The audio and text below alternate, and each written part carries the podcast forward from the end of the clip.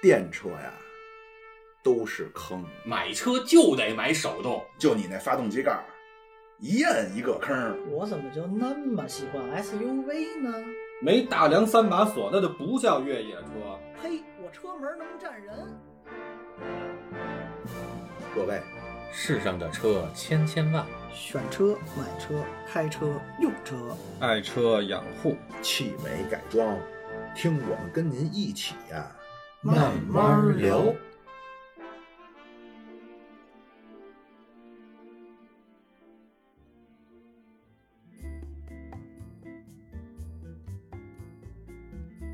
今天啊，就是我们录节目的当天，哎，是六月二十六号，对，哎，这是一个特别悲壮的日子。为什么说这个日子很悲壮呢？就是各位，如果您有北京的听友，可能就知道了，因为这二十六号啊，是我们固定的这个摇号的日子，啊对哎摇号公布结果的日子。之前这个摇号呢，是从一零年开始的吧？我印象中好像是一零年还是一一年就开始了，对吧？然后呢，是每个月摇一次，后来变成呢每俩月摇一次，现在 呢是直接半年了。现在是半年摇一次，就是一年一共三回嘛。五月底是摇一次纯电，嗯然后六月底跟十二月底是摇分别两次，是这个叫呃传统燃油车，对对吧？或者叫普通小客车指标。啊，这个唉，一说这摇号啊，就是老大难问题。我这从第一期我就开始参与摇 号，到现在我也摇不着，我就纳了闷儿了，为什么身边老有人能给我摇着号，然后我就老摇不着？而且我身边这帮人呢，他们是摇中了一回，还能再摇中，反复的能中。哎呀，这这是真的无话可说了。你你们队里摇号有什么可说的？我就是阿杰也参与摇号呢，是吗？我是从十八岁开始 摇，摇到现在。我的天哪！现在您高寿？我我的态度哥就是不看，然后因为就实在是没觉得自己能中，就是去他地，爱怎么着怎么着。对对对是吧对对这个哎，那你万一要是中了，然后这指标过期了，你你可怎么办？ 有短信一个，那你还是看短信啊，就只不过不再那么去查了，是吧？ 对对对，我从来不查。对，老马呢？呃，我也是一直在摇，然后但是呢，跟他的感觉一样，就是最后到最后就是感觉自己，哎，根本就没有戏中。但是就是确实也跟你一样，身边很多人也都在中是啊，啊，而且他不缺车，他还中。哎，就是越不缺车的人越能中。没错没错，对，哎所以你说这是到底怎么说的呢？这话儿，你看啊，咱现在其实政府改的已经挺好了，对吧？已经嗯变成这个叫、呃以家庭为单位了。对，那对你对全家如果人数越多，然后你还没车，你中的概率其实是越高的，是对吧？但是你说，哎，巧不巧啊？今天这摇号结果一公布，反正我身边又有俩朋友，人家家里本来是有车的，人家又中了。我反正反正我不知道是怎么回事儿，可能人家之前的车呀没挂在自己名下，有可对能吧？有这可能啊。但是你话说回来啊，万一有一天咱如果真能中了指标，哎，你们准备买什么车呀？首先会买新能源吗？呃，我在挣扎 挣扎，还是油车吧。再挣扎挣扎。哎，Rock 马呢？呃，我是在我能力，就是我不是被逼的不成，我一定不会买新能源。哎，只要但凡大街上还能买到传统燃油，没错，或者叫能至少能买到混动 嗯，啊，咱也不向这新能源妥协。对，绝不妥协是吧，对对对。 哎也不知道怎么这么大仇这么大怨。对，反正我是呃不太能接受新能源。我总觉得说，一个是说它开起来吧，这个感受跟传统燃油车的感受就不一样，啊，嗯哪怕你说你提速再快，就是我们买一个车，它不是天天玩直线加速的，对吧？你天天嗯跟我说直呃这个提速快有什么用啊？我还要是开起来的感受，对吗？对另外一个也是，咱家里确实穷，咱也买不起那大别野， 咱也没地儿去充电，对吧？你说路边儿能不能充电呢？这个逛商场能不能充电呢？它肯定是能充电的，对，也能充。对，也能充。但是咱咱反正我是想不明白，是是为了给车充个电，我还得去这个商场吃个饭、逛逛街，多逛会儿， 对吧？对吧？我这人生就完全围绕着车了，这我也不太能接受。那话说回来啊，就是如果真中中了标，你们会买什么车呢？呃，得看有什么车可选了，哥。哎你就随便选，随便选的话，啊、如果我不在国，呃，随便选的话，当然是梦想之车，哎就是，dream car，呃，大家因为大家知道我是个投资地粉，所以就我到现在。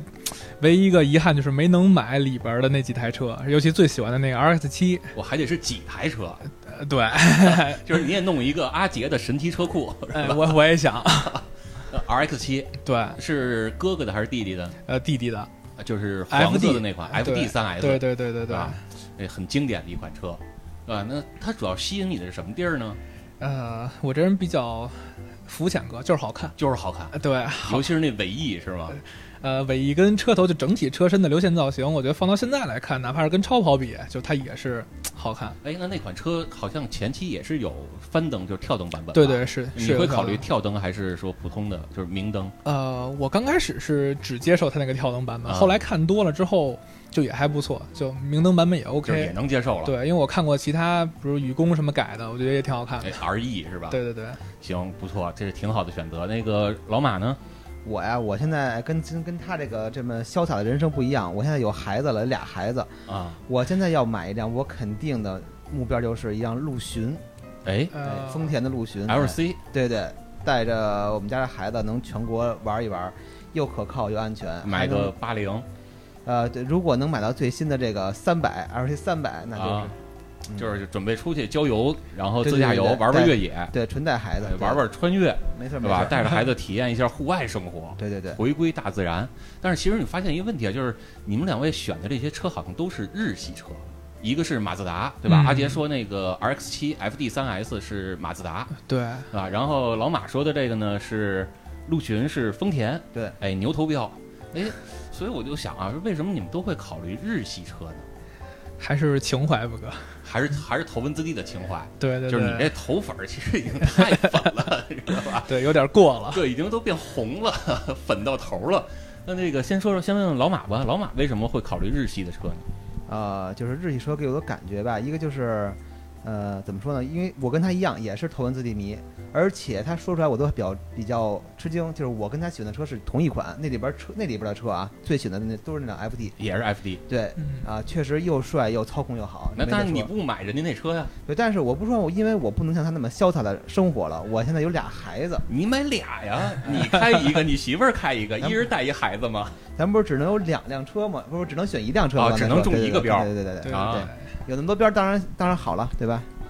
因为日本车呀，我就觉得怎么说呢，它这个做车工艺啊，它是有一个呃明确的一个，我觉得实用性，就是它的它，比如我要说运动，它就做的非常运动，哎，哎。我要说，我这个这个越野，我就是穿越很皮实，然后保证能从头到尾穿回来。哎就是就是叫有一句话说叫什么？叫路虎能带你去，但是丰田能带你回来。对对对对对啊！然后那个要玩运动就超级热血，就是纯运动；要是越野就越野，要是在家，在家城市里边带孩子就是踏踏实实的 MPV，哎呀，都是很很专业性的一种车型。就是功能性或者叫目的性很强。对我喜欢日本这种风 格，哎，然后这种车也比较皮实，比较耐用没错没错，啊，不会说三天两头给你出毛病。是的，哎，那阿杰呢？呃，我还是始于颜值就论是吧，还是因为好看。对，真的就是因为好看，我是因为好看，所以才更加深入的去了解其他的东西。但是你说啊，好像呃，阿杰选的这款车其实也算是标准的叫勾 DM 文化，对吧？这对又对回到咱们这期节目的主题了。那话又说回来了，可能有很多听众还不知道到底什么叫勾 DM，或者说就听说过勾 DM，到底什么是真正的勾 DM 呢？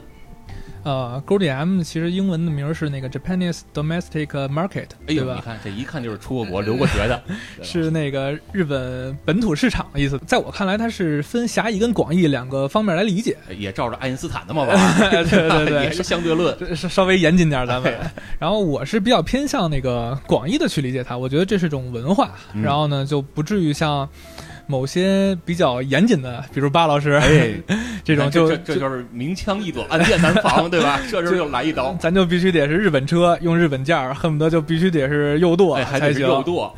然后我是觉得那个 GDM 是种文化吧，嗯我觉得文化应该是有包容性的。我就觉得，比如它只是有啊、呃含有日本那种文化的东西，或者说，比如它德国车用的日本件儿，比哎如湾岸里边那辆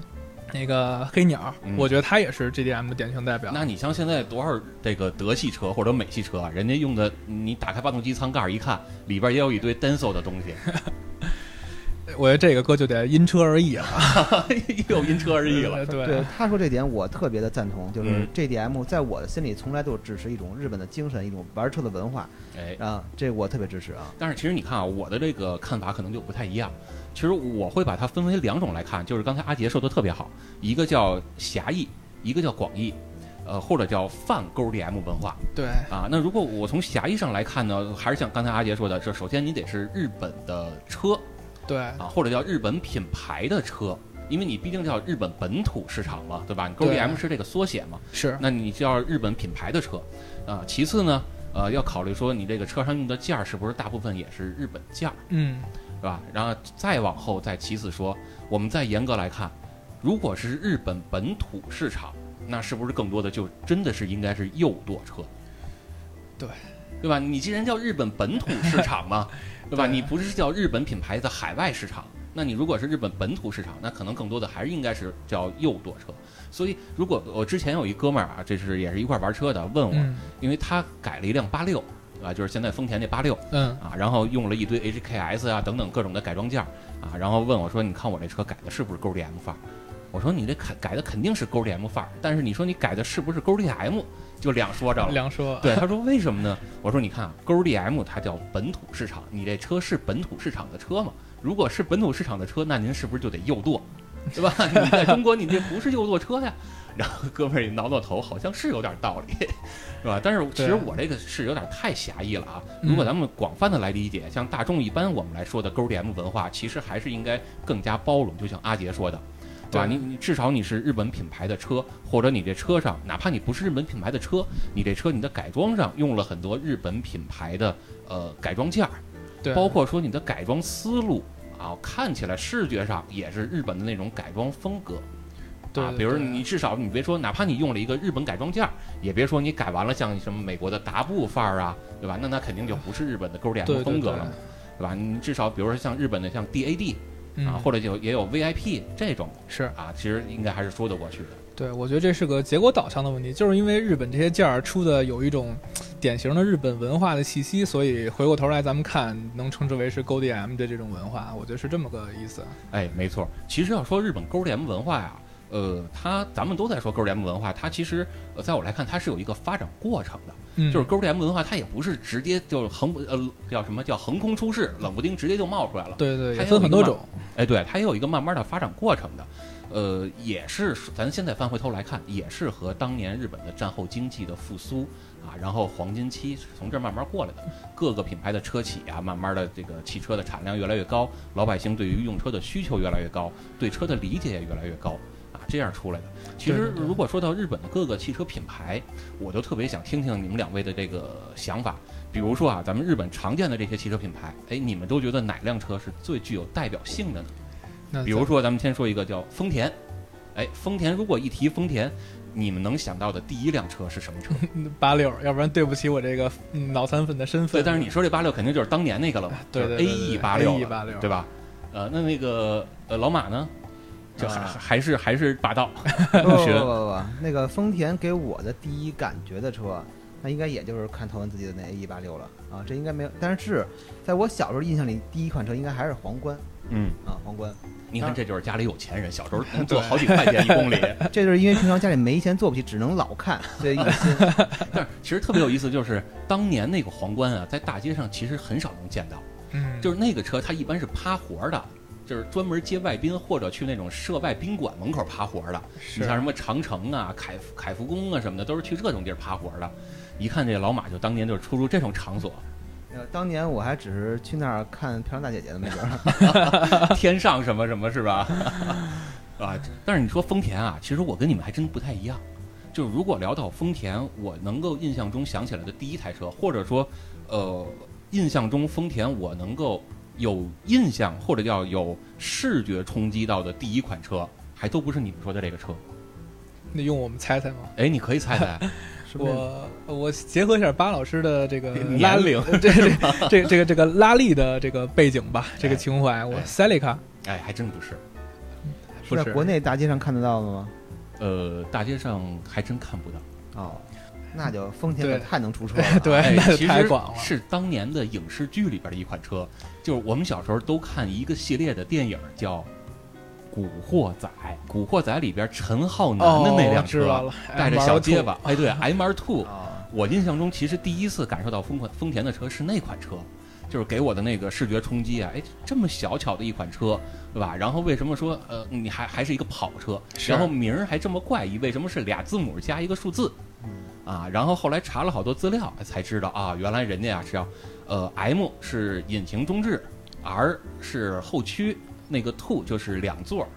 是啊，然后才知道，哎，这个车其实挺有意思的。然后又查了查资料，发现它有第一代、第二代，包括到第三代叫 MRS，对吧？那 MRS 那个外观其实还有点像这个保时捷的某一款车。对对对啊，往好听了说，人家也是借 鉴，对吧？啊，那丰田其实呃，除了刚才你们说那些车，还有什么给你们印象比较深刻的车吗？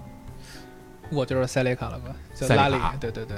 赛利卡当年拉力应该是二二零五 ST，对吧？对，也是有成绩的东西。啊，对，有成绩的冲的东西。它最开始是那个也是一个横条的前灯，然后后来是是是有这个叫四眼圆灯，对对对对，吧？其实赛利卡这个车，它最开始，呃，或者说赛利卡这个车，它跟斯普拉也有关系，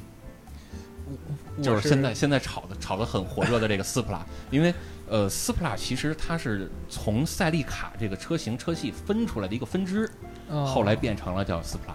然后包括赛利卡，其实原来最开始也是跟卡罗拉有关系的。就是嗯你如果再往早了看，就是赛利卡参加 WRC 的那个年代，如果再往前看，嗯，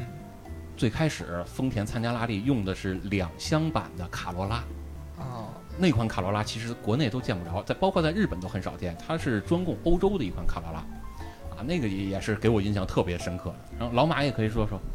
其实我对丰田这个品牌认知度一直都不太高，或者说不太喜欢，因为觉得太买菜了啊。然后因为正好我错过了它赛利卡，就是特别激情那个年代。你说最近的话，可能那个 M L Two 确实，而且但是我其实在中国国内路上有嗯，啊，确实有有人玩这老车，哎，对，哎对对二手市场我也见过，对吧？啊，那个车，然后也是在头文字 D 里边第一次认知，应该说 是对，头文字 D 里好像是叫小松柏是吧？还是小松柏？呃，开了一辆蓝色的车，对对，但是对对这个这个到底念哪个音，咱就不知 道了。对对对对，当然，陈浩南那时候我还只看这个浩南哥看人，不看车的时候啊，那个时候太小了。然后所以说对这丰田这个这个这个印象确实不太太就是不太没那多么深对，然后还有你要说真说的话，还有一款就是那个丰田那个 F 勾哎克鲁泽，过去那个很复古啊，呃，很很漂亮的那款车。哎，对，没错，那款车外形其实也是很打眼儿的对对对，啊。然后，但是那是偏越野了，这也是对偏吧？越野的。对，对所以这么看起来，其实老马特别喜欢往越野那边走。呃，我觉得越野和家用，丰田是我的一个考虑范围啊。哎，男人归途是越野，然后后备箱装着鱼竿儿是吧？呃对 对对，对，所以以后有机会咱们可以专门聊一聊这个关于越野的话题，是吧？然后请一些越野大咖过来，咱好好聊一聊。嗯，所以啊比如说顶哥，哎，顶哥，你要听我们这节目知道了啊，我们现在点你了，什么时候过来跟我们聊聊越野？哎，那说完丰田，其实咱再接着往下捋。那两田除了丰田就是本田了，对，对吧？那本田这个阿杰有什么可说的？嗯，本田。你要偏要挑一个的话，跟我是占 S 两千，但如果让我第一印象的话，可能就是泰牌儿和 S 两千。哎，泰牌儿，对，就毕竟一提嘛，本田大法好，红头机，嗯，买发动机送车，对 FD Two 就给我的印象就是这些。对，然后 DC two、DC five 就是 DC 二、DC 五，对对对，啊这这怎么说呢？泰牌儿思域泰牌儿是我为数不多感兴趣的前驱车。 其实你发现没有，有这么一个挺有意思的现象啊，就是本田它要不然就是民用，就是或者说偏呃老百姓价格一些的车，它是前驱，嗯，对吧？你像什么刚才我们说的那个 FD Two 或者叫 DC 二、DC 五、Integra 这些车对啊，它包括思域啊，它都能把前驱做的这个操控特别好。对，然后它到高端车型，你像 NSX 嗯啊，你像 S 两千，哎，人家就开始玩后驱了。但是对本田的好像四驱没有什么特别有代表性的东西，是对吧？当然，当然你要说这个阿库拉那边的那个超选四驱，那个那个单说，对那啊个单说了就，对，咱就说这个这个本田自己的这一套东西，好像不太有在四驱上特别出名的东西，嗯对吧？那个老马呢， 我是本田，我就喜欢那两款后驱，一个 NSX，一个 S 两千。哎，就是得玩后驱，对对，奔对前期无太不太有感觉，哎，就是那句话怎么说叫真男人开后驱，对，因为就就喜欢开车嘛，然后很那时候从小学到很多赛车理论，其实就是从后驱建立起来的，哦，你看这就凡尔赛了啊，就从 小学习的赛车理论，啊又又又暴露了哥，哎认认认识认知认识到的、啊，怪不得是那个皇冠呢。 对。但是我会发现，你说，哎，本田为什么那么深入人心呢？你们觉得本田为什么那么深入人心呢？我觉得可能还是发动机吧。对还是发动机？对对因为他对我的最开始认知就是听到就是塞纳和嗯 F 一本田，哎，然后它的发动机爆强啊，所以它的主要卖点还是发动机对，。当年我记得当年我我刚开始熟知的时候，就是我就觉得两个品牌牛，宝马和本田，因为宝马在发动机当时在 F 一也统治过一段这是时间，宝叫宝马威廉姆斯，对，好像是那那个，对，嗯威廉姆斯车队它发动可能车架很差，空气动力学很差，但是发动机爆强，这是公认的，对。嗯，然后像本田这种统治级的这种发动机都是呃公认的，所以说我就觉得他们这东西肯定特别好啊。哎，而且你看啊，刚才老马一说这个发动机，我就突然想到一个共同的点，宝马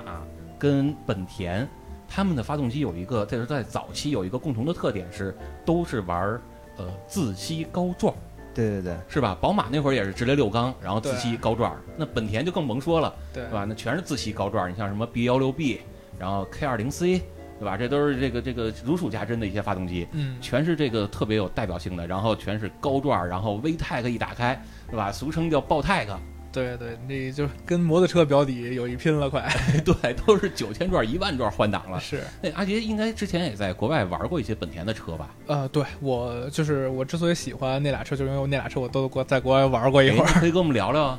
呃，我觉得 S 两千，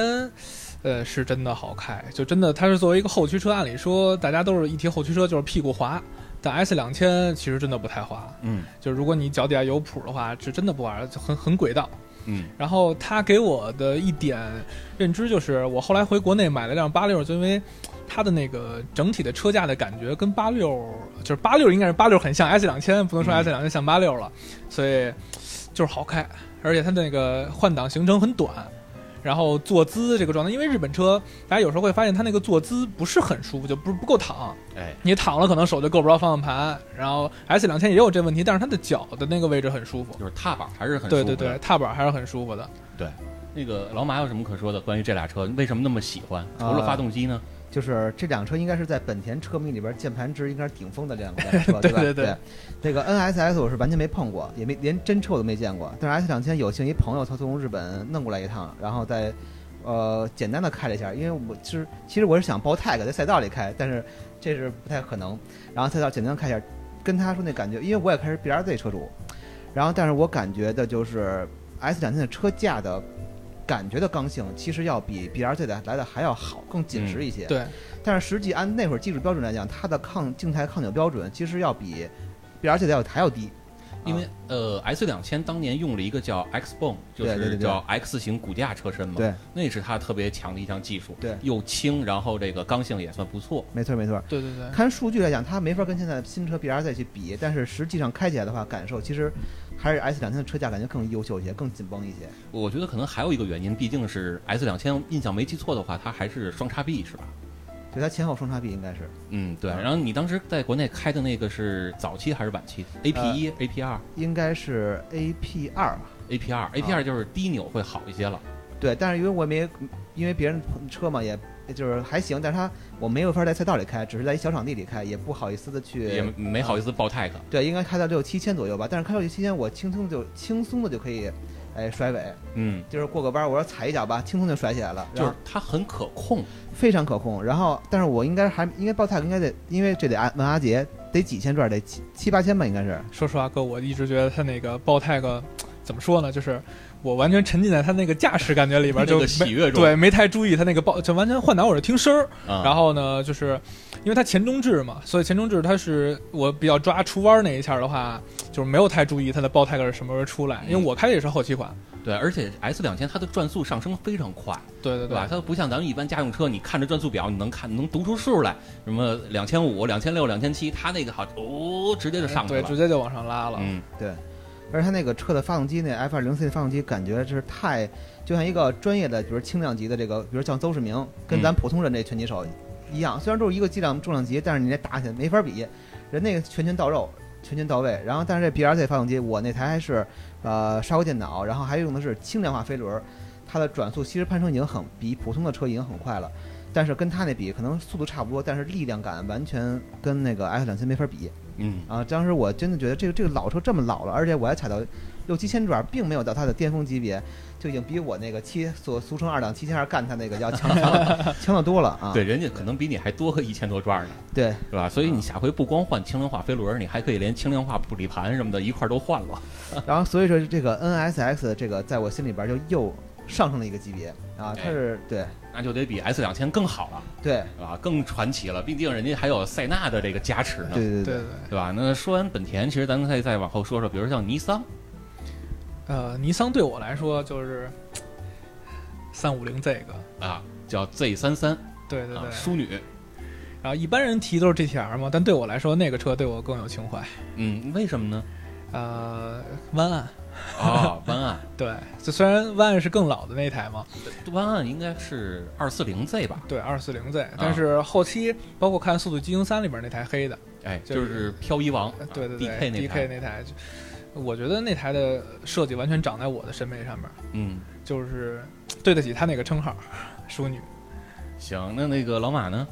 那我就比较俗了，就是 GTR 啊。但是我最喜欢的是那个，就 GTR 那个 R 三三 B N R 三三，对 R 三三啊，对对对，哎，这这个我还倒是很惊”，奇啊，对，就是要不然人家都喜欢 R 三四，对三二，对，要不然是喜欢三二。你像我就是三四跟三二我都特喜欢，就是三三好像还真很少人听说，为什么会喜欢三三？因为就是三二三四，我觉得都比三三长得帅，这是无疑，这个没有没有质疑。但是我就是个人就是哪个车这个车哪个车快，啊，我就喜欢哪个。哎，那三四不会比三三更快吗？反正不是都已经这个大家也都已经都已经这个拨乱反正，说三三其实应该是最快的嘛，就包括日本方面也说嘛，在赛道成绩来讲，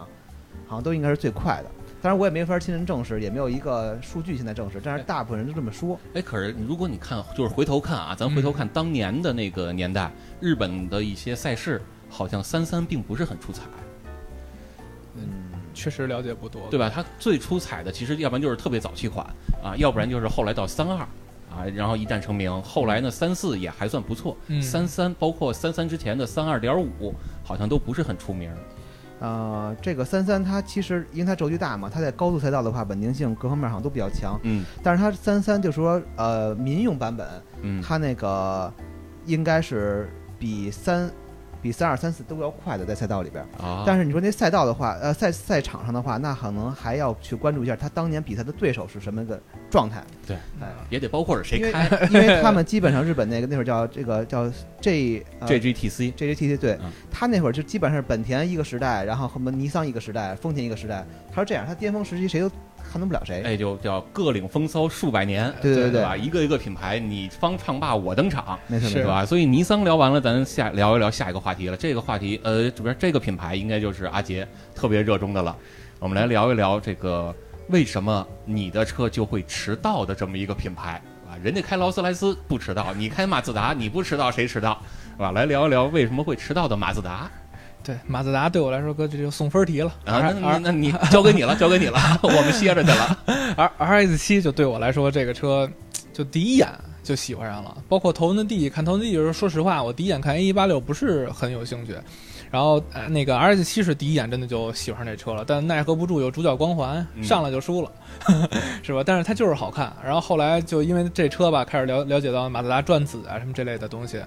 然后有幸开过两回 R S 七，就也是在国外才有这个机会嘛，嗯，但是是左舵的，哎 然后体验了一下在。北美是吧？对对，对，在北美开的。然后怎么说呢？跟不是这车开起来有什么感受不同吗？或者说它的那个引擎的调教啊，或者说呃它的声浪啊，因为我们都知道转子的声浪其实是比较有辨识度的， 但其实给我第一印象就是这车太脆弱了。 为什么 呢？就我我准备去我朋友那儿开，然后就正准备开的时候，那车就不动换了。 怎怎什么情况？呃，就稍微放的时间稍微长了那么一点儿。是打不着火了？对，俩礼拜没开就这样就了。是电瓶没电了是吗？呃，一个是电瓶没电，再一个就是机油。然后刚刚点着，就得就就得该该加机，恨不得机油跟汽油同时加那状哎，态。对， 这个这个算比较老的这个叫混合动 力，对吧？哎机油对汽油一块呃烧。对对对、啊，因为它那转子发动机其实其实严格来说就是避免不了烧机油，对，结构问题对，只是说通过技术能略微改善啊，但是它肯定是避免不了烧机油。是所以好像有传言是说，呃，在加汽油的时候，汽油箱里可也可以加点机油。 我不知道你听没听过这个说法。呃，对我来说，可能呃，我倒没有什么太主观的印象，因为太兴奋了，嗯就能开一回这个车不容易，好不容易借着的，哎然后全全都体现在这个兴奋上面了。就是沉浸在这对个沉浸海洋里边了。对对你觉得对这个车跟 S 两千哪个更可控啊？呃，因为那个我开的那台 R 七是改过、动过避震的，啊所以我不敢说是就怎么不是样原厂情况？啊啊对，对，就硬的有点儿过了，偏硬，嗯就没有 S 两千给我的那种那个底盘的韧性那种感觉，嗯而且我也没太激烈驾驶，就光享受那个座舱的感觉了。啊，那个老马呢？呃，马自达对我来说，呃，就是马自达就是 R X 七，就是我觉得它是我，因为它也是后驱嘛，啊，其他前驱的马自达我都不太在意啊，可以这么说。然后那个 R X 七呢，就是因为我当时也特别喜欢它，然后所以做了很多研究，包括我改车，我改 B R Z 这个这个店，他们老板也是日本做马自达的，然后所以嗯，当时跟他也了解了很多。雨雨工是吗？不是不是， 但是他当然后来马自达确实在雨在这家改装店确实在赛道把雨工给干掉了哎呦，啊，可以。然后登上了那个日本那个杂志也是挺狠的，所以你在他那儿改的这个 BRZ，嗯。你将来是准备呃继承这个衣钵，然后把这个叫 Pro 英国的 Pro Drive 或者这日本的呃 STI 给干掉是吗？ 啊不不不，那那那那估计没戏了就。但是从他那儿就了，因为他那里做很多转子发动机嘛，当时他给会给人修一些啊、RX 八什么的等等，跟他聊了聊这个转子。他说那问题确实像阿杰说的，他说这个就是这个东西，呃马自达设计这个这个转子的时候，他就是要去烧机油。啊、一个是保护，然后还一个问题是什么？我确实到现在给忘了，因为那好几年前跟他聊过。对，因为啊转子它的那个在在去旋转的过程中，再去刮这个钢壁的过程中，就一定会去要去有润滑。那它既既是要润滑，然后那块儿又要参与燃烧，对那你肯定离不开机油的消耗。所以说这方面，这机油这方面，咱可以到时候再单找一期聊，我觉得都可以。问因为你看 F 一，这前两头去年吧还是前年，F 一它那个也是要调查这个，说你呃跑多久的话，那个烧机油量是有限制的，说不允许你烧机油太多。哎啊，对，像梅奔它就很快，人家说你他妈混合动力吧，你这也太快了 啊！这东西也很深啊，我现在也不太明白这到底是为什么。嗯、其实这我我是觉得就是。将来咱们有机会啊，可以专门聊一聊这个烧机油这个问题。对对就对，光这烧机油就可以聊出一期来。是你看现在好多有的车，你新买一辆车，然后说明书上给你写着我们这车机油消耗量，对吧？然后告诉你说我五千公里烧一升 啊，这个然后告诉这是正常的。 对，其实我觉得，好，那那那您这如果叫正常的话，那咱们再看看别的品牌的车是不是就不正常了呀？ 昨儿刚碰见一个，昨儿去保时捷那个金刚保时捷刚碰上一个大妈，人那刚提的帕拉梅拉刚三千公里，啊就机油量提示少了。 对，所以这个就挺有意思的。包括原来我有一有一哥们儿，他买的是六代的呃高尔夫 GTI，嗯，啊，买的时候就有点烧机油啊，人家跟他说正常，说你就这么开就行了，然后缺机油了那你就加。结果这哥们儿开了几万公里之后啊，发现实在这车不是加不起汽油，而是加不起机油了。他最后已经夸张到什么程度了呢？就是每一千公里消耗一瓶一瓶一升的机油，是吧？您这好，这这五千公里保养都蹭不到，这五这五升的机油在发动机舱里就烧光了，你这谁受得了啊？所以以后咱可以专门聊聊这个机油啊，消呃，包括说呃怎么选机油啊，嗯这个怎么选适合自己的机油，然后你怎么判断这个机油的寿命啊？对。对，包括说什么样叫烧机油，什么样叫对正常消耗。顺便咱也聊聊怎么给人解决这个问题。哎，对对对，可以可以，对吧？那咱还书归正传啊，接着聊咱们这个 GDM 这期。那马自达其实你知道给我印象特别深的是什么吗？就是早期啊，嗯像刚才你们说的那个，可能接触的都比我早，我还没有太多印象。但是我对于马自达的印象特别深的是，呃，零四年、零五年那会儿，我也在考虑买车。然后呢，我有一哥们儿他也是考虑买车，然后他比较有钱，嗯，买了一辆马自达的马六，哎，就是那一代马六，其实应该是最先提出叫 Zoom Zoom 啊这个理念的东西，第一代马六对，是吧？然后说操控也好，它也是双叉臂的这个避震嘛，嗯双叉臂的悬挂结构，然后刹车也好，然后提速性能也不错，有2.0有2.3对吧？后期还有这个叫呃掀背版，嗯啊，包括说国内可能比较少见的叫呃旅行版的马六，啊，所以然后他就跟我说，他说以后你甭管你买什么车，在我这种车面前呀、你在大街上看见马六啊，你第一步你要做的是就是先踩刹车，躲它远远的，因为我这车刹车也好啊，然后我车提速也快，操控也好，跑山你就别跟我一块玩儿，是吧？所以我就想，哎，这车真这么厉害吗？啊，最后好像是玩了哪款游戏，我上去体验了体验，嗯，好像还确实真的不错，而且这款马六，呃，在咱们国内销售好像一直卖的也很不也也很不错，对而且对祖孙三代也是同堂一块儿去销售的，是嗯，经常能看得见在路上那老马溜儿。哎对就，我一车友就是他之前他就是玩马六的，而当时那个那时候老说驾驶者之车嘛，一个就是马马自达六，然后还有就是那个什么宝来 R，呃，啊最开始是宝来，对吧后来是马六，对，然后马自达它那个因为悬挂结构，然后包括它那个动力确实也也非常够使，然后关键是外观也确实在当年来讲，我觉得挺帅的也。就是我觉得、得拿到今天来看，老马六的外观也不过时是，我觉得当年大街上见一红车嗯啊，啊，是吧哥？就是当而年哎是那种红。哎，对，就是当年那个马六儿还都参加这个叫呃车友群里边的这种呃给人家去啊结婚婚走庆婚车，婚庆对对对对吧？对出一辆婚车是五百、六百、八百，还都有对对这个事儿呢。是对，就是颜值还是可以的。对，那说完马自达，咱们接着往后聊，哎，聊一个比较小众的品牌，Suzuki 铃木。哎，你们对这个品牌有什么印象吗？那我了解少点儿了哥，就是苏伊特，哎，对苏比特对就我对就是叫运动版的雨 燕，哎对对对对嗯对，就这车给我有点游戏里 玩过，就是这车好像头些年在中国的呃，在北京的一个车展上拿过来了一辆真车啊，过来展示了一次，就是还没正式上市之前啊。哦，然后我也进去体验了体验，当然是静态的，嗯，我坐进去，然后也试了试，哎，这个踏板儿啊，踩跟趾还确实比较好踩，但是说实话，也仅仅是比较好踩，跟这个八六 BRZ 还是不太能比。因为它踏板之间，第一，它那个刹车跟油门的踏板还是略小；第二，刹车跟油门之间离得还有点远，所以你要是拿那个车去踩跟趾呢，还真得是就是脚跟跟脚趾， 不像咱们这个拿的呃右脚的外侧一蹭就能蹭到油门儿。啊，反正我那个就是我对这个 Suzuki 印象最深的，其实第一看第一个最开始知道就是雨燕和这个这个吉姆尼，哎，吉姆尼，对，因为有好哥们儿他就平常就开吉姆尼，哎，啊神车，对对对，然后那个反正他那吉姆尼也挺逗的，不是说有一个段子就是你跟吉姆尼越野去，就像那挂哥肯定听过啊，你能过的地儿他也能过，你过不去的地儿他还能过去，你你他陷进去了，你能给他救出来。哎，你陷进去了，他拉不动你。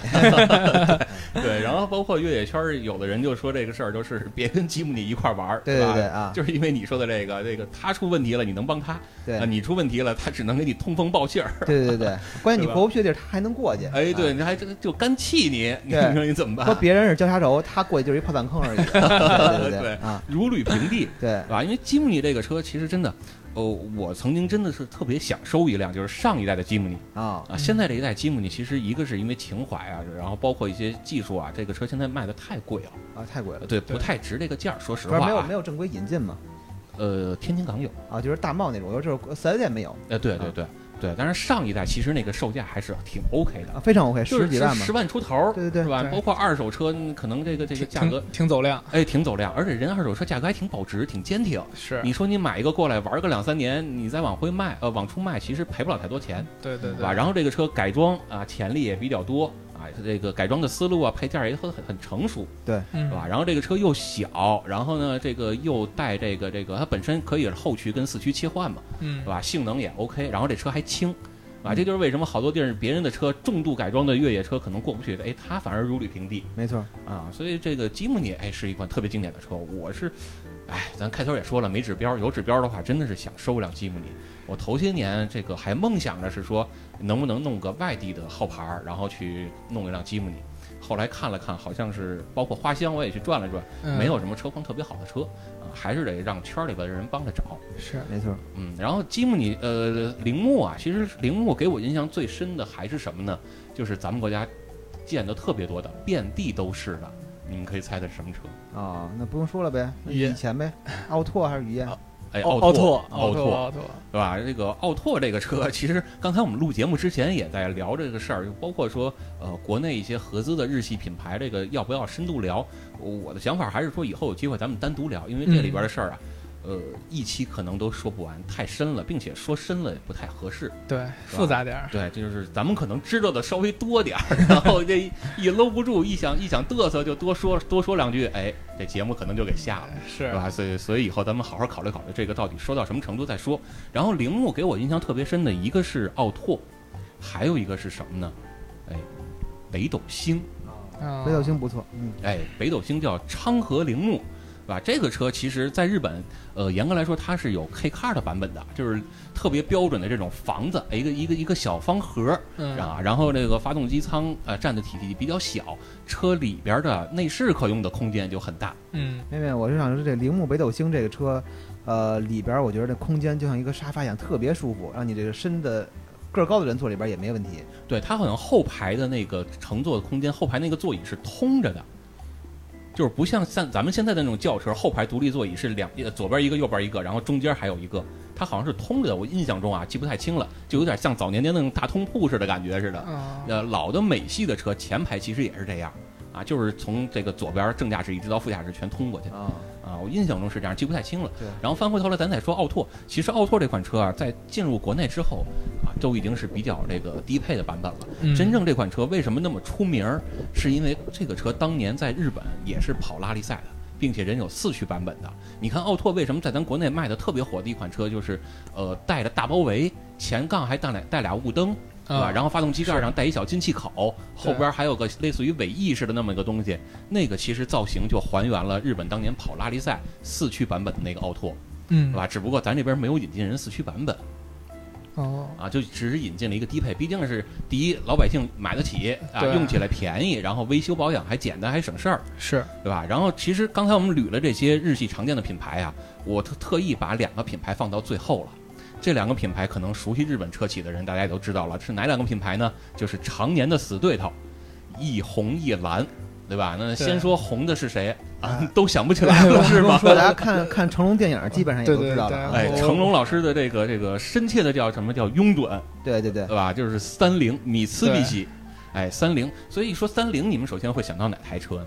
那就 EVO 嘛， ？Evolution，对哎，Evo。 像我这么居家人，肯定想到赛利凯啊。赛利卡怎么就居家了呢？ 那不是应该 EVO 更居家吗？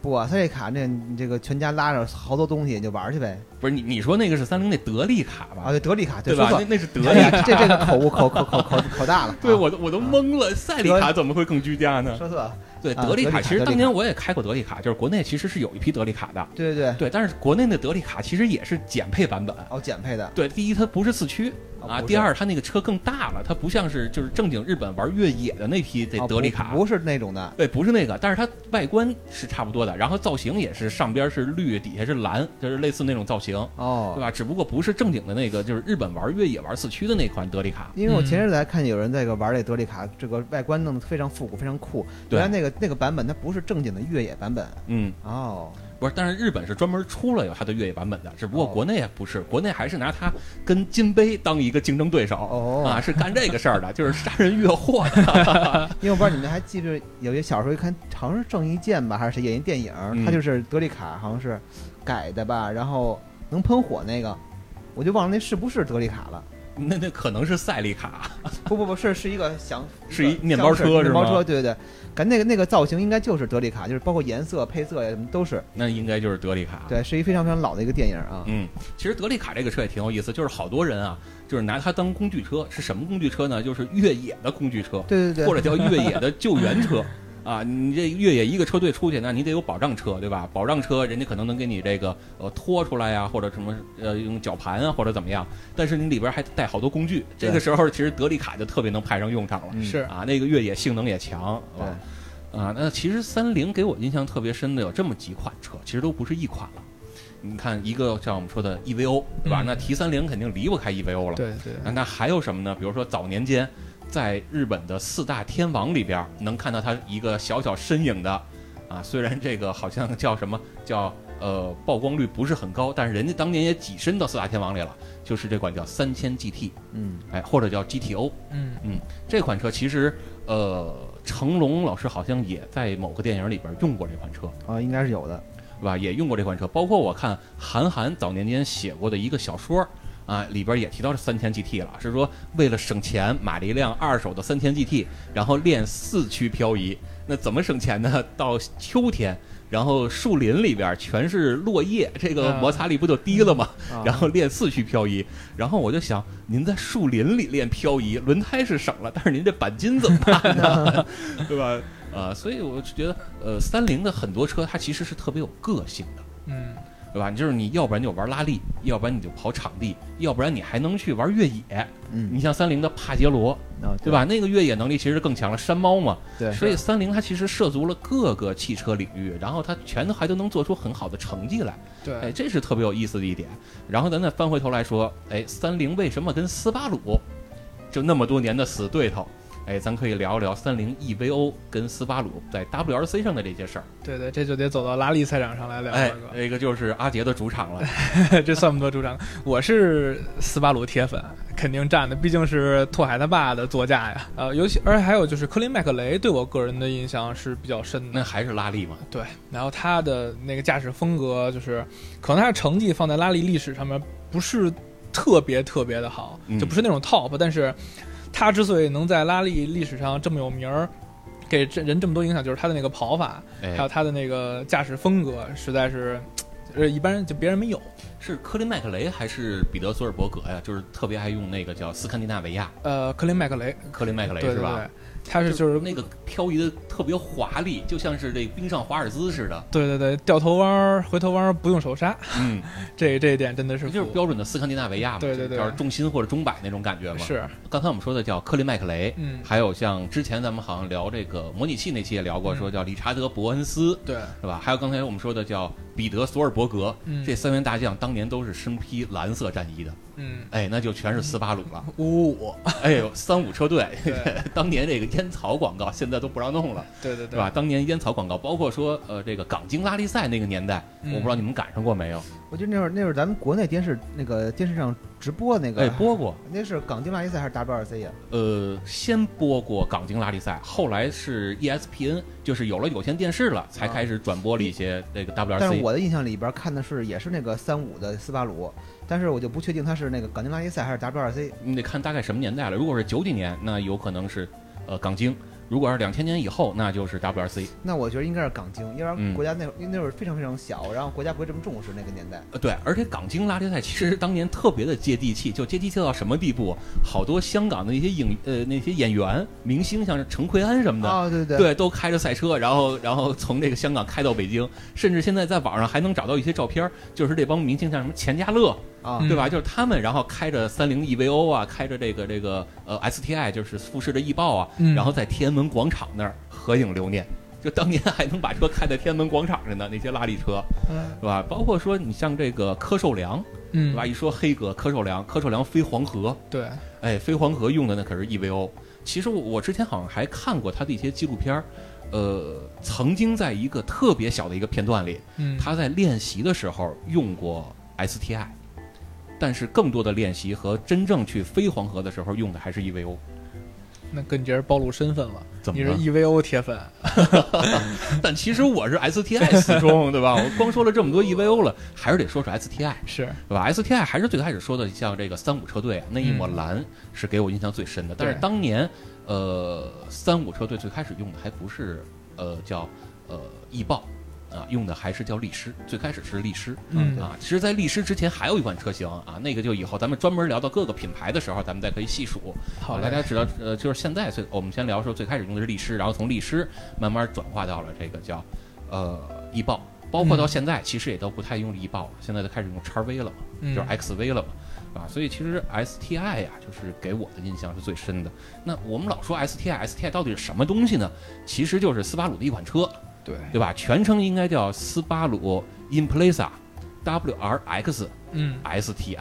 啊，就是 Impreza 是斯巴鲁的这款车叫翼豹，这款家用车在它的基础上，为了参加当年的拉力赛啊，世界拉力锦标赛啊，为了符合参赛的规则嗯啊，我我们要量产多少车啊，然后我们用了一些赛道的技术，所以出了一款车型叫 WRX 啊，就是对 W 就是世界，R 就是拉力。而 X 呢，就是经验或者体验的感觉，嗯出了这么一款车，并且在它的基础上又加了好多呃 STI 这个部门儿，它作为斯巴鲁的国际赛用呃国际的技术改装部啊，加了好多的改装件儿跟技术放上去啊，嗯包括其实在后来呃两千年之后的那个年代，不光是斯巴鲁本身的 STI 部门在参与，英国的 ProDrive 公司也提供了很多改装的技术跟配件儿。刚才我们说到了 STI，STI 它其实是作为呃斯巴鲁的一个自己的御用的改装品牌或者改装部门儿，叫斯巴鲁呃 Tech 呃 Technic International 这样的一个部门儿嘛。嗯，那我们就可以看到说，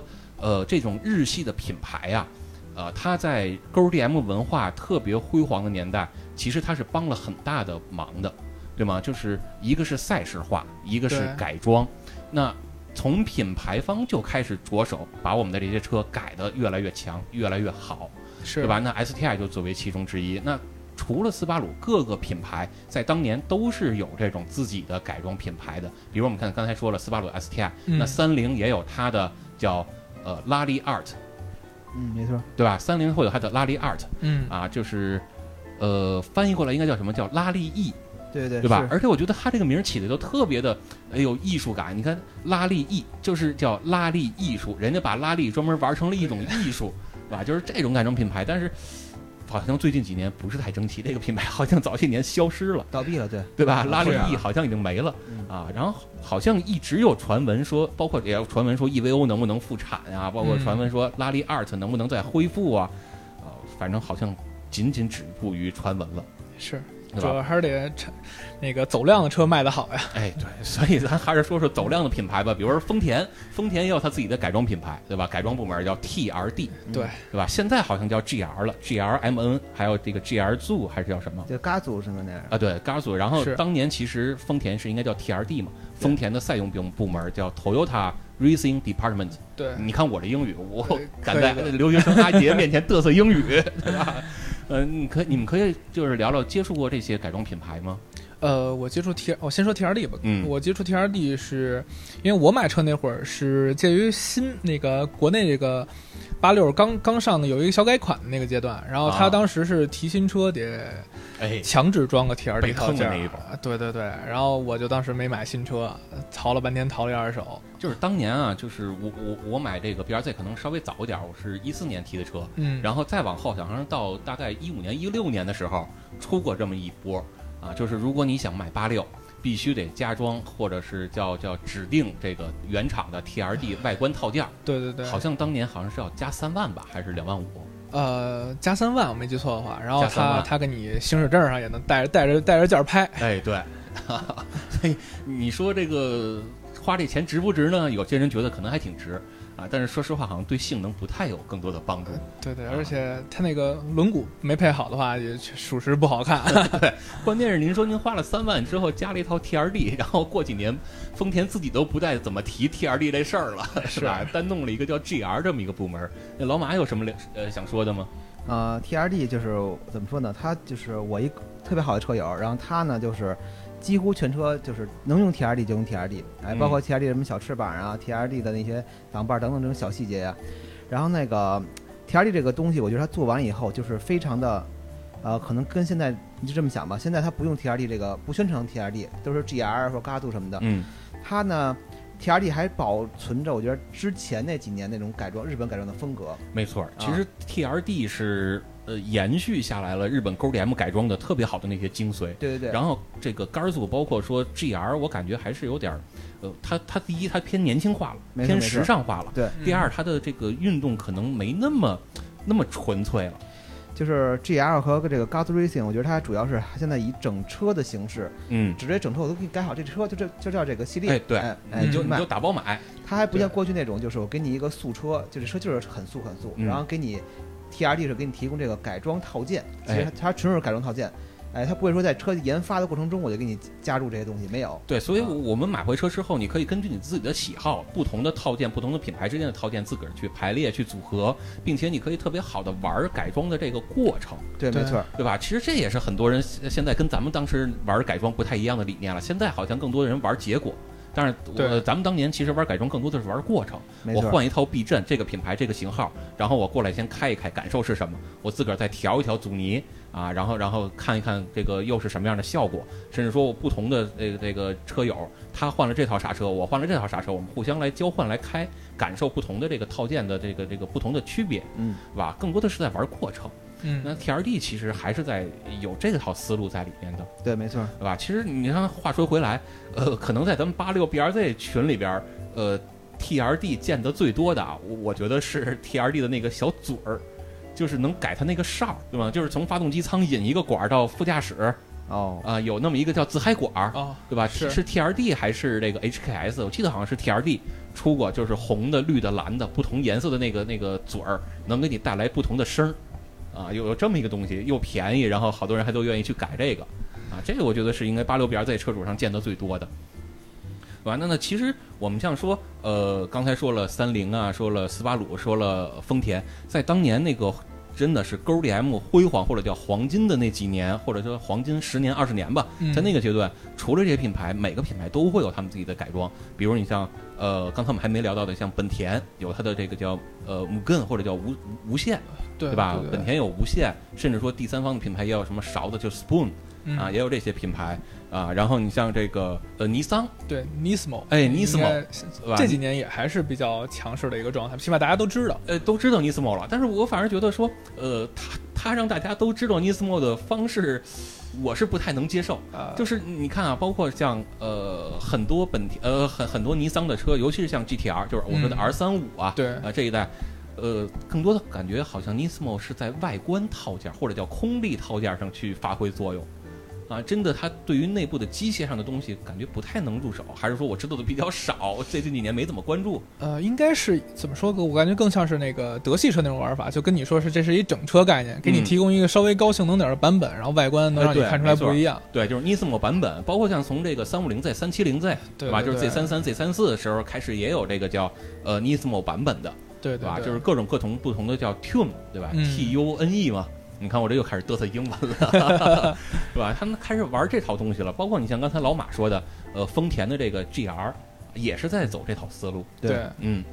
其实这样看，其实确实为这一般车友省钱了，他给你改的很好，就是肯定不出毛病。但是呢，其实但是反方向说，你这个都比较同质化了，你这个就日本那个最最热血、最个性，就是唯我的那种性格，其实到到到不到很少了。哎，没错，其实真的是说，既然你玩改装，玩的就是与众不同，对玩的就是你自个儿玩的就是个的性东西，对吧？ 那你，呃，你你已经开始玩改装了，然后你买改装车，结果你发现大街上跑的改装车跟你一模一样，呃 对，那哥们儿，你买一改装玩改装玩什么呢？而是真正你如果翻回头来看，呃，在当年日本的 GDM 文化，包括它的改装文化，也是 GDM 很重要的一部分。嗯，对吧？你像刚才开头我们也说了，有 DAD 啊，有什么这个 VIP 啊这种改装风格。对，你你这种改装的东西，和现在感觉已经不是那么回事儿了。刚才你们也说了，很多品牌都在推出整车的改装的这种套装出来，嗯，对吧？但是当年更多的还是散件儿，我买回来我自个儿攒，是对吗？甚至我可能用这个 A 品牌的这个这个叫呃涡轮本体，我用 B 品牌的中冷，嗯我又用这个 C 品牌的泄压阀儿，这个攒起来都是有可能的。但是现在好像不这么玩了。你对像 HKS 的涡轮一套说件儿了对，都是全是套件儿了，对吧？那那还有什么意思？就感觉不太有那种。呃，车主自己参与在过程中的这种乐趣了，啊嗯这自己自己去探讨啊、去交流啊、去改装的那种感觉了。是，但是你看，在早年间，呃，日本他们真正当年在呃玩 GDM 改装的时候，真的是我会感觉是从上到下以及从下到上两条路都在共同的去推崇这种改装的东西，去推崇它的这种叫呃汽车文化。它对不是说只是说汽车品牌在说，嗯对吧？它这些汽车品牌只是呃会通过像参加一些日本本土的赛事啊，呃日呃国际上的一些赛事啊，去输出它的汽车文化，输出它的汽车品牌有多么的强大，然后老百姓还能够去通过改装的方式。啊，去参与到汽车的这种，你也可以说它是研发，毕竟人家是重新调了一台车嘛，对对对啊对吧？？它跟现在说你直接买一个成品的套件儿还是不太一样的，人家真的是会有一些研发，会有一些技术含量在里边儿的。这些这玩车的人，是，对吧？那你包括说像呃早年间像 Option 这种杂志，这种改装杂志，包括大家可能更熟悉的呃土屋一直呃土屋圭市一直在拍的一个系列的呃日本的这种叫电视节目叫 Best Motoring，嗯对吧？包括它也有国际的呃叫 Best Motoring International 啊，包括它的 Hot Version 呃 Hot Version。各种各样不同的版本，涉及到不同的车，是，他就会在那些节目里边去给你讲，我这一辆原厂车开起来是什么感受，我改了某一个品牌的某一个配件，比如说避震，嗯改完了是什么样，然后换了另外一个品牌的避震，我改完了又是什么样，我去呃这个这个柏油马路啊，我去山路啊，我对都去去体验，然后就拍视频。测给大家看，让你们知道，哎，差距在哪儿，你们怎么去选。所以它从上到下，以及从下到上，老百姓也会接受这些文化的熏熏陶跟渲染。嗯让大家更了解，也更热衷，更愿意去参与这些东西，是对吧？那那你看，好像现在不太更多的能看到这种东西了。包括 Best Motoring，好像我也已经有将近十年没有怎么看到了。呃，现在他那个节目是叫 Hot Version 还是叫 Best Motoring？那个我现在已经分不太清楚了，嗯以前是两档节目分的比较清楚。对，其实原来最开始是三档，就是一个是 Best Motoring，一个是 Best Motoring 的 International，嗯，另外一个是 Best Motoring 的 Hot Version，是分三个，包括还有什么山路大魔王对决，嗯，对吧？对对然后对现在好像其实就是已经不太能找到这种东西了，啊，所以你看这个说回头来，咱们还是在说呃 GDM，但是说来说去 GDM，包括像刚才刚刚才阿杰一直想说的 GDM 的这种呃街头文化，对啊，你在湾岸啊什么时速开到三百啊呀这种东西，当然我们是不太提倡对，不提倡这啊些东西。。但是但是你不得不说，呃，它肯定是有很多不好的一面。但是嗯说回头来，这种老百姓参与的这种改装啊，参与竞速，确实提升了呃日本本土国民对于汽车的了解、对于汽车的热爱程度以及了解程度，对对对吧？确实起到了很大的作用。你再翻回头来看咱们这边儿，当然我们也不提倡大家改了车然后去大街上去飙车，包括跑山也不太提倡啊。那现在越来越多的赛道，大家其实是可以去的。是是吧？那如果我们再来说，那咱们这边有什么车可以改呢？包括你像早年间 GoDM 的那些车，在咱们呃国内其实也是能见到的，对吧？比如说你像呃不太适合改装的，哎，早年间北京有一款车叫北京幺三零，哎，轻型卡车，我不知道你们有没有印象，蓝色的轻型卡车，啊，其实那个车在呃外观的设计上就借鉴了日本丰田的戴纳那款车，嗯，就是你现在如果在网上去搜照片儿，你会发现这俩车你真的叫傻傻分不清楚，外观看起来相似度百分之九十九，是吧？它外观真的是借鉴了那款车，还有更多的咱们这边合资啊落地生产的一些车。刚才咱们也聊是到了，像呃奥拓对呀，奥拓，对吧？这个北斗星啊，嗯，啊这个铃木的一些车啊，包括像这个叫雨燕呀，对吧？甚至嗯说再早那样的夏利，对对吧？其实都是这个这个，你虽然看它是本土品牌，但其实全是从日本过来的这些车。是对吧？你外形啊、发动机啊、底盘啊、变速箱啊，全是人家的车，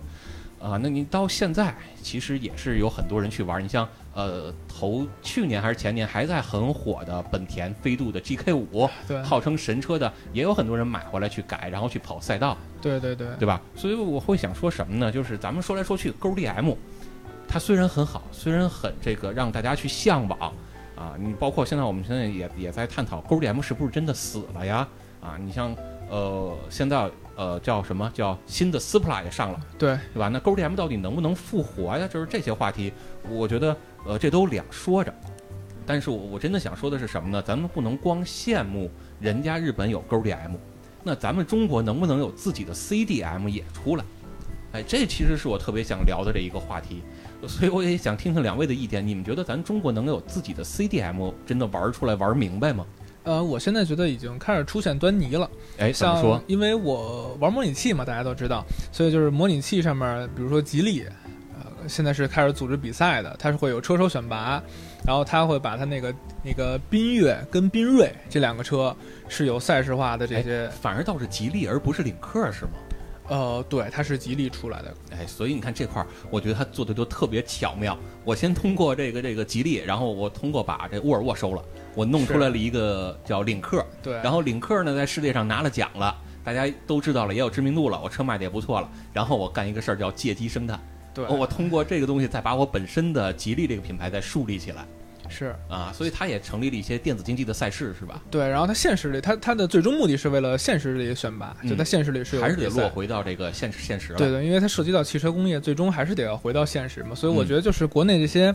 呃，过得比较好的这些车厂，它最终现在就已经都有出现端倪了，都是往这个方向在走了。嗯，但就是之后的大环境允不允许咱们再这么发展，就是我觉得两说另一回事儿了。哎，老马呢？嗯，对，因为他说这吉利，其实吉利包括从最早的那吉利方程式，哎，还有吉利那个房车赛等等，它其实吉利做了很多年这个本土化赛事了，但是确实那会儿没有，呃，太受太有有太好的反响嘛，可以说嗯 对啊，只能玩车人都知道，但是其实大众对这方面没有什么兴趣。其实哎吉利这个这个品牌啊，它自身一直有这么一股劲儿，想去做出中国自己的高性能车以及跑车，没错没错，对？吧？你看那个李老板最开始那个美人豹，是啊，对，对吧？那呃吉利美人豹，其实你现在来说的话，呃，当年咱们看都是笑话，但是对现在你来翻回头来看的话，在当年那个年代，谁敢就站出来说我自个儿花这么多重金去弄出一辆跑车来？对嗯当年老百姓能买个车就不错了，是，还敢说去买一个跑车？对，嗯而且买跑车还得买一国产跑车， 对啊，那得有多大勇气啊！是但是人家品牌人老板就敢这么去 做。就敢出。对你，包括像吉利现在，它它虽然每人每年呃每人豹出了一代还是两代还是三代，我记不太清了，好像至少至少出了两代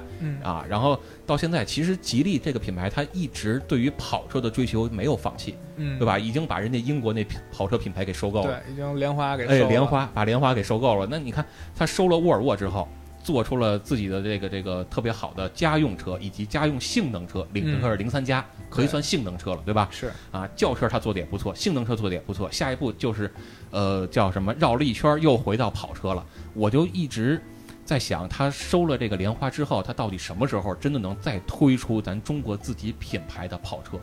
到了那一天，真的我我会给他双手双脚的鼓掌去叫好。那真的是为了中国汽车民族工业，就是立下了汗马功劳。是，我们都期待这天到来。其啊实，其实我们现在现在我们国内的很多品牌的，包括其实我们一般最吃最最最就是最吃亏的就是那个内燃机嘛。嗯，其实我们的很多这个自主研发的发动机，包括通过学这么多年的学习借鉴和现在自主下大力气的研发，啊、其实已经很好，有些机已经做得很好了。但是现在我觉得又可悲的一点就是我们，呃，国家的政策目前不太支持这个这方面吧。哎，就是咱咱得绕个道儿。啊，对，这样对，关键他的那个一直在推这新能源，所以说他们其实现在可能，其实如果再多几年的时间，他们咱们国产发动机一定不比国外的差很多，就是已经追上了很多很对，已多经了，追上，至少我觉得现在有百分之七八十没问题了。就是眼瞅着已经跟人要快能比肩了，对甚至说要快开始反超了。然后全世界基本上很多品牌已经开始公布这个停止内燃机研发的这个时间表了嘛，嗯，可能基本都在二零二二零三零年左右就开始了。哎，哎，所以说我们这个真是很遗憾。当然，我们这个国家这个这个怎么说自主品牌这些精神啊，其实它如果能继续研发下去，我觉得 CDM 还是指日可待。就恨不得就差最后一哆嗦了。对好，然后您给我们玩一个临时换赛道，没错没错，是， 你之前那几年可能也白折腾了，对，有点这意思。是吧？其实你真的往回头看，咱们中国的汽车工业发展。呃，就是我们一般都说汽车工业发展，呃，一个是这些品牌化呀，一个是国家的发呃这个扶持啊，还有两个点是离不开的，一个就是赛道化、赛事化，还有一个就是改装，就是从民间你得能调动起来这个东西，吧？对对对你不然说你车造的再好，老百姓他不理解。我都嗯没开过那么好的车，我怎么知道这两个车之间有什么不同呢？对，我连这个鉴别能力都没有，那谈何让我去倒逼汽车工业把让它做得更好呢？对吧？所以这是两方面的东西。如果我们往呃翻回头来往早年间来看的话，在吉利它去出这些呃赛事啊，呃，在这些之前，我记得在上个世纪九十年代末，包括两呃两千年初，咱们国内已经有很多的这种地方性以及国家性的一些呃正式的比赛了。然后有一些，嗯，对吧？比如说，你像早年间，我印象中好像南方那边尤其做的特别的好，像特别出名的车队啊，包括好像像溜溜哥也被骗过的那个车队，就是叫日亚啊，对吧？早年间日亚嗯好像他们是玩这个叫尼桑的骐达，对吧？用这个车参加南方的一些比赛的，也然后成绩也都是不错的，啊，包括你像越野，对吧？国内其实越野也是当年很火很火的，这越野是挺火的。对，正经有好多这种呃国内的比赛的，但是好像突然间在一个什么时候就这些比赛就很少见到了，对，对吧？然后这些年又开始慢慢复兴起来，呃，这是特别好的一件事儿，就是呃品牌，你纵观全世界的呃这些知名汽车品牌的历史。任何一个品牌其实都是有很多的赛道化的基因的，嗯，对吧？都离不开在赛道上的宣传。你甭管是说日系，刚才咱们说了这些品牌，你再翻回头来看美系，对吧？嗯美系好像是去年还是前年有那么一个电影嘛，就叫《福特大战法拉利》，对对对对吧？？那你福特这样的一个品牌，怎么能跟法拉利能画上等号呢？提升自己的知名度跟调性呢，对吧？是还是要在赛道上去更多的去投入，包括说品牌的知名度，包括品牌的高度，以及你车辆的一些真的技术上的东西，然后我们把赛道上弄出来的一些技术化给它下放出来，对吧？你包括德系、英系，任何一个国家的汽车品牌其实都走过这样的一条路，对吧？这是对不可避免的。是，所以我就看说吉利现在做的这些事儿啊，真的呃他走了一条特别正确的道路啊。但是我还是觉得说，呃，一个像刚才老马说的，呃，可能咱们在一个呃眼瞅着就要成功了、呃临门一脚的时候了，国家来说说我们弯道超车。啊，当然，他确实有他的一些想法，因为虽然我们来看说传传统的这个内燃机车三大件儿，对吧？发动机可能慢慢能追上了，变速箱可能还还还离得稍微有点远吧。嗯，啊，你可能跟爱信啊，或者跟采埃孚啊，可能对距离还稍微有点差距。对甚至说再往后一步，底盘儿嗯，底盘儿的调教上，我觉得这个差距可能也还是存在一些。对，尤其这个更需要一些赛事上面的经验。哎，对。但是如果你你绕一个弯路呢，我我们打一个这个叫错位战嗯啊，发动机这块儿我们不提了，然后我们更多的去提它的这个内饰啊、大屏幕啊，对吧？呃氛围灯啊，提这些设计。哎，可能大家又不是那么懂车，对于操控啊，是对于变速箱这些这个需求也没那么强烈，大家鉴别能力也没那么强。这个时候其实反而能把汽车工业带动起来的。嗯，我觉得这个可能也是他的一个考虑吧。啊，它对对应该也是有好的一方面的。但是话又说回来，我还是觉得，真是你甭管是从国家层面来讲，还是说从汽车品牌的这种赛事化的东西来讲，还有一个是一定离不开的，就是改装文化。对，就是任何一个国家，你甭管是说呃日本、德国、美国，呃，包括英国，对吧？甚至包括法国，你看法国人玩改装，人还拍出了这个叫呃的士速递那一系列的电影儿，不也是在玩改装车吗？对吧？你甚至说，你看咱们这边这个稍微落后一些国家，也不能说稍微落后啊，这个话可能都不太合适。就是东南亚的一些国家，你像泰国，对，也是很对多吧？泰国人家都玩改改装车玩的都都快疯了，对吧？已经到对世界顶级的水平了。呃，那不是，其实还是因为改装文化，让大家更了解车了，让大家更理解车了，对对吧？你不然光是说，呃，你从上往下说我们车要怎么怎么样，老百姓根本不懂。嗯，你就像宣传饮食文化一样，我光说我这个这个什么川鲁粤淮焖溜熬炖煎炒烹炸做的多好多好，老百姓吃不出来，老百姓舌头上全是舌苔，我吃不出来它有多好多好，那这不是全是白呃全全全是没用的嘛，嗯对对吧？所以我还是说。想要在这块儿呼吁一下，就是咱们国家是不是可以把改装这一块儿是能够再给它呃开放一些吧。对啊当然这个一个是国家这边要开放，另外一个是咱这边玩改装的也争争气。对，我觉得这个得理性看待，嗯然后积极的看待，因为我觉得改装这个东西是更多彰显个性化的这么一没个错东西，但是这个个性化又是嗯涉及到一个地下文化，就是这种 underground 的文化，就我觉得应该是抑制不住的，所嗯以不如咱们就是国家层面有一个合法合规的这么个条款出来，让大家没有迹可循，没错，哎然后真正的抑制那些就是不太好的现象出现，然后让那些真的，呃，踏踏实实玩车的，就比嗯如说，而且改装它是对车是有好处的，是为了更安全，对哎吧？？你说这个我想起来了，你看最近我在抖音上看到一个有那么一条抖音，查了一个改装车，嗯，然后说你为什么要改这个大轮胎，为什么要改排气。然后呢，就是之前人家都都都都都那个被查了的，都是随便说两句就糊弄啊，过去就了嘛糊。弄了，这哥们儿还挺 专业，然后说哦嗯我改这大轮胎啊，我为了什么抓地力更好，为了更安 全，然后我改排气是对我发动机更好的保护，因为对别憋着气儿嘛，对对对吧？人家还说了两句，然后人家那个警察呀、反正就是甭管你怎么说，人家警察肯定是有正确的道理的，对吧？ 你说的再正确，人家也有更正确的道理，对吧？所以我是想说，呃，像刚才阿杰说的，既然玩改装这个东西是堵不住的，嗯，那就可以考虑考虑，要不然咱就别堵。咱可以试试大禹治水的方法，咱改堵为疏，对对行不行啊？对你像日本他们的汽车改装，人家就是。呃，国家就是大力的去扶持，并且人家是很规范的给你制定了。你嗯是像你改这一条排气，人家就会跟你说，你这个排气先经过我国家的质量部门去给你检测，对能不能达标，是不是真的是呃严格符合国家要求的，是并且我们会分两个档，一个档是街用改装，嗯限制你不能超过多少分贝；另外一个档可能这个分贝数更高，那你是适合赛用改装的。对对吧？你改了这个排气，你只能在赛道上用，大街上你是不能开的，你只能板车来回拖，是对吧？所以就是任何一个东西，甭管你是这个涡轮啊、排气啊、进气啊、避震啊、刹车呀、悬挂呀、轮胎轮毂啊等等，全可以说让人家从国家角度来说，我去给你制定一个标准，对你只要符合我这个标准，那你就可以改，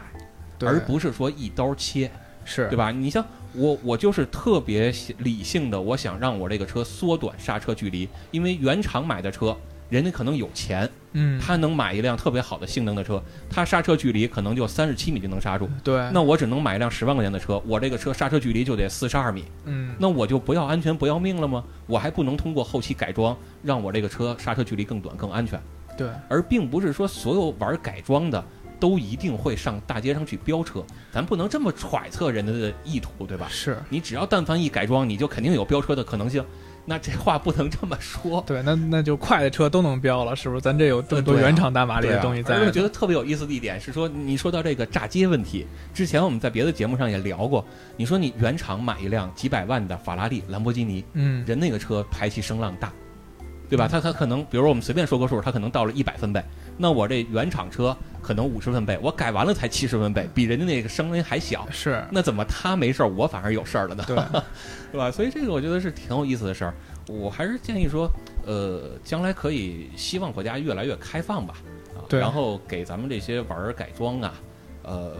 更多的一条生路吧。就是，但是这话还说回来，咱们自个儿也肯定得争气。你是像最近这三个高尔夫， 对吧？对吧？三个高尔夫跟大街上又又来回钻啊，又各种惹事儿啊，就是这种事儿，真的尽早把他们踢出咱们爱车人群的队伍。嗯，就是就是别再给咱们爱玩车的、爱玩改装的人扣屎盆子了，那个跟我们不是一个人群的人，对对吧？？我们玩改装，我们不跑山，我们不跑街，我们也不炸街，我们就是踏踏实实上赛道，是吧？或者说我们连赛道都不去，我们就是想让自己的车开起来更安全。对，更好看点哎儿，彰显更好一下看自己点的儿个性。呃，对，所以呃，我建议大家改堵呃，呃更多有可能性的话是国家成立一个部门儿，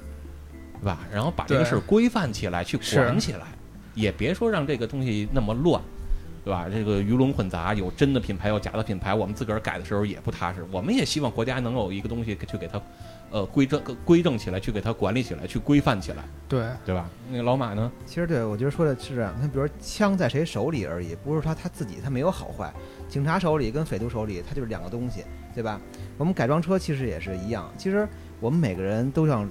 吃，如包括我们现在发朋友圈干嘛也好，我穿住行我都想个性，对不对？这是人的这个基本的这个发展到现在了嘛，这人的不是像过去了，就是为了吃饱喝足就不错了，不是这样了，社会在进步，那我们人也在追求这更好的生活，更好生活那包括这个个性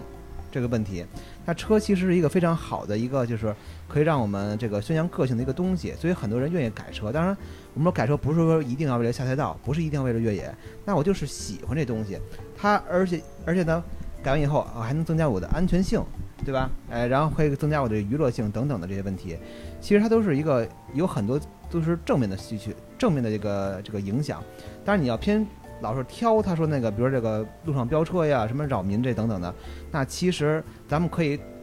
真有这个能力统计的话，你看看路上所有出交通事故，不管是超速也好，还是违规也好，是民用普通没有改装的车出的多，还是改装车出的多是？原厂车出事故的概率高，还是改对装的？你就看那个，比如咱就看所有超速的，对不对？你看超速罚单吗？你看看到底是原厂的多还是改装的多？哎不，但是你知道吗？人家会这么说，嗯就是人家原厂车的这个这个基数大，大对，对所以他被找着的、被被抓出来的概率会高。对，但是你那那我那你就这么说，那你要这你可以这么说，但是呢，你没法统，你只能说你没法统计改装车，为什么？因为你不让我改，哎，你对，不你不合 法呀，那你就合法了，你把合法让我们改，那咱们可以统计一下到底以后是怎么着。所以说，但是我们跟这个这个国家不能这么聊天儿，对吧？嗯咱们这是咱们之前咱们闲聊，只有咱们这个八卦聊车这么闲聊可以。所以说这，而且这个也是一个特别现实的问题，就是立法。立嗯，法其实是一个，确实是一个非常非常耗时、耗精力的一个，就是对于国家来说，是一非常这个有耗耗资源的一个事情。可能比如说，在我们节目呼吁完，假如说就在今今天此时此刻，他开始去研究这个立法，可能要经过三五年的时间，所以能、能严格就就就不错。但是可能我们留下的时间，留给我们的内燃机的时间，可能都没有那么长时间了。等他立好法都准备好了，OK，大家全都玩电动车了，OK，我们又回到小时候玩遥控车、玩四驱车年代。嗯，啊，这是我觉得是一对于我现在的感官来说是一个很悲观的一个事情。对。但是你这话说回来，你说这个改装，那咱们不改动力行不行？对吧？你将来如果真的是换成这个叫纯电了，咱不动发动机那一块儿了，也不动变速箱那一块儿了，咱这个这个呃轮胎轮毂啊，这个避震啊、刹车呀、这些是不是还是可以改的？就是你现在如果立法研究这些事儿的话，将来你几十年、几百年也是造福后代啊。对，也还来 得及。其实这哎说对说到这一点，我就特别这点是要说，就是其实改装车，平常我们改装车，如果我还真是不建议大家车友去改动力。其实动力方面是我们改装来讲是最吃力不讨好的一个事情，嗯改动力。但是反而就是比如说像这个呃避震、轮嗯，胎、刹车，其实是我们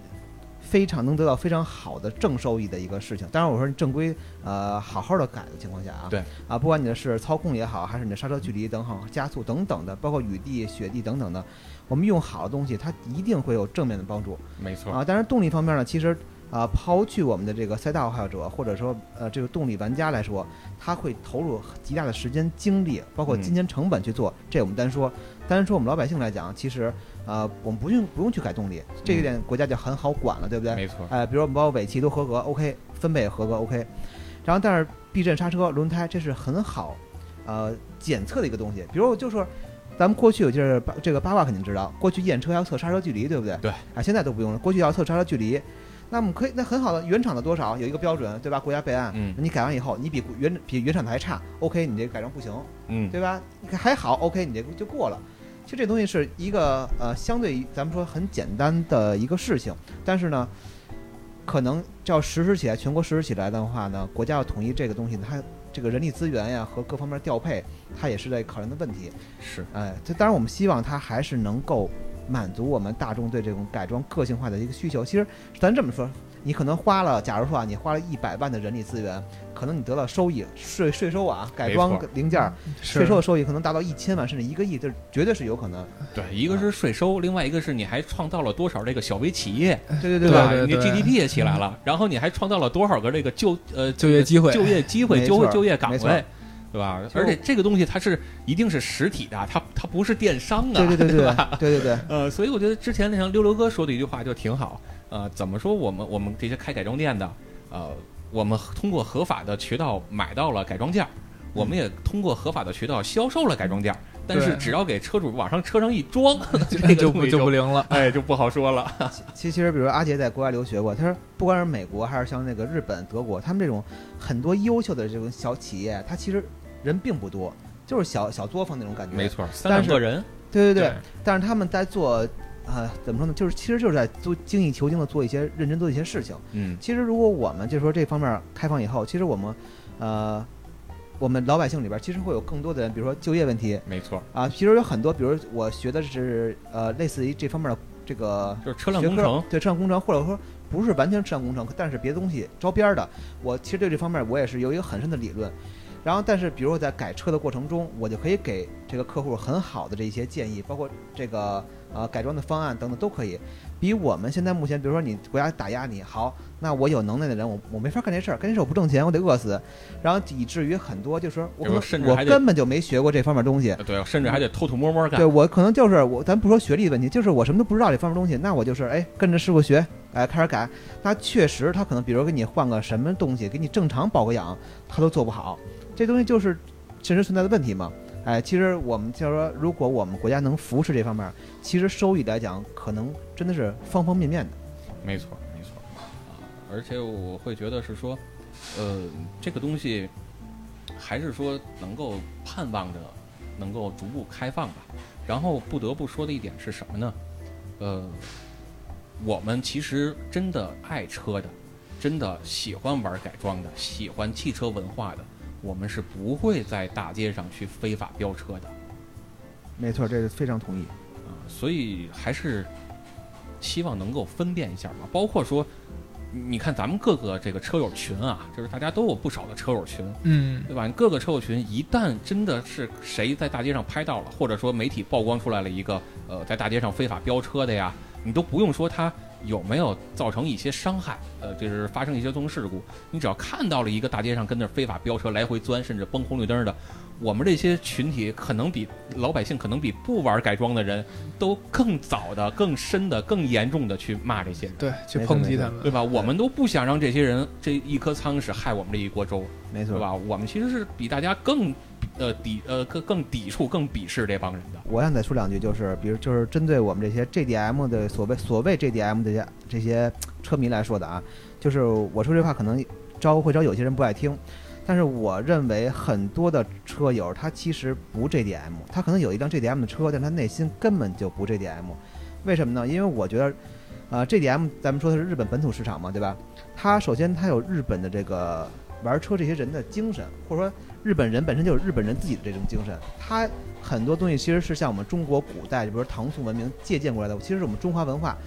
他日本人就把一件事做得很精很精，为什么呢？极致化，极致化，他就是不断的去打磨，不断地去练。嗯，然后其实我们日本很多的玩车的人，他不是说像大家想那么有钱，日本人挣得多啊，他那不是这么讲。很多人就是贷款改车、贷款买东西，哎没错都是这样的。其实这点说的特别好，就是咱们聊了这么半天勾 DM 文化，最点题的应该是什么？就是勾 DM 文化到底是或者叫勾 DM 精神到底对是什么东西，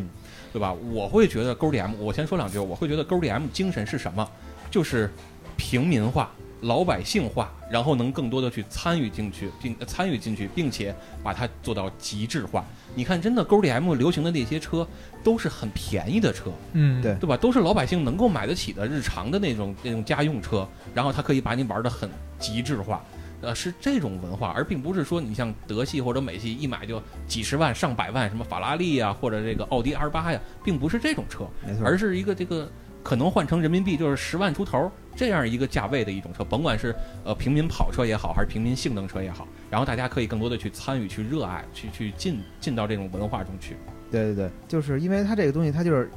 它尽量就是价格不会很高，但是呢，老百姓也要吃穿住行，他只能拿出他额外的这个钱来去改车，对吧？错，然后呢，他就是因为喜欢这个，我就是爱这个，然后所以我不断不断的去弄它。然后其实日本人有很多老车，不光是它因为车经典，而是因为它没有说钱，我说新出一代产品我换一辆车，也不是这样的，所以他就只能把这个自己这辆车不断的完善完善。可能我改了十年这辆车，我每年改一点，每年改一点，然后做的最后做到至臻境界。其实就像比如像包括像那个很多日本的咱们说知名的车，不管是 A 一八六啊，或者像那个阿杰喜欢的这个 FD，就像雨宫他们为代表的。这个车早就不卖，不卖多少年了，但人家还在不断地去改，不断去是花钱去研发，对不对？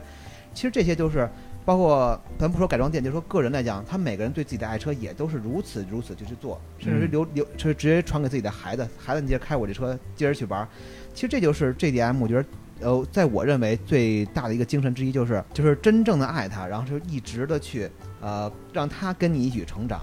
然后不要说是我呃是呃不是说啊、新出哪个车怎么着怎么着的，然后我拿这车是为了泡妞啊，还是干嘛的飙车呀等等啊，这些全不是，完全是他跟我是一个完全的伙伴，我们在一起的去成长，嗯，就是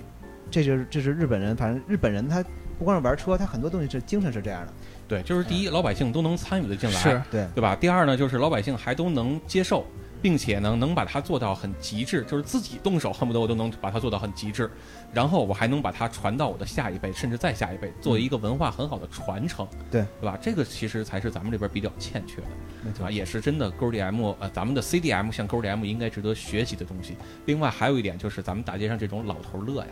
是，对吧？这种东西或者叫什么叫这种代用代步车呀，嗯啊，这种东西，我我会觉得是说，我们干嘛不去学一学这个日本的 K car 呢？嗯也是这种小车，也是空间很大，嗯对吧？然后，但是人家就是严格的把它去立法，我的这个燃油经济性啊，我的碰撞安全呀、都把它做得很正规。对对我觉对，得这个对 K car 也是 GDM 文化的一部分。是对吧？那今天其实咱们呃聊了这么长时间，都在聊 GDM 的这些东西，包括咱们的一些感受啊，咱们的一些理解，对对吧？我会觉得是说，呃，我们只是把 GDM 先大概提纲挈领的这样领呃领聊了一下，对对吧？？将来如果有机会，我们可以真的把呃日本 GDM 辉煌的那二三十年啊，把它好好的细分拆分一下，去专门聊一聊，甚至说每一个日系的品牌，我们都专门聊聊它的发展史，对吧？如果大家有兴趣呢，愿意听我们瞎聊这些，哎，可以在底下给我们留言啊，我们这个呃将来就去聊一聊这些吧。如果大家感兴趣的话，好吧？行好那嘞，今儿就先到这儿，好啊嘞谢谢阿杰，谢谢 Rock 马，好，谢谢大家，嗯谢谢好谢谢大家。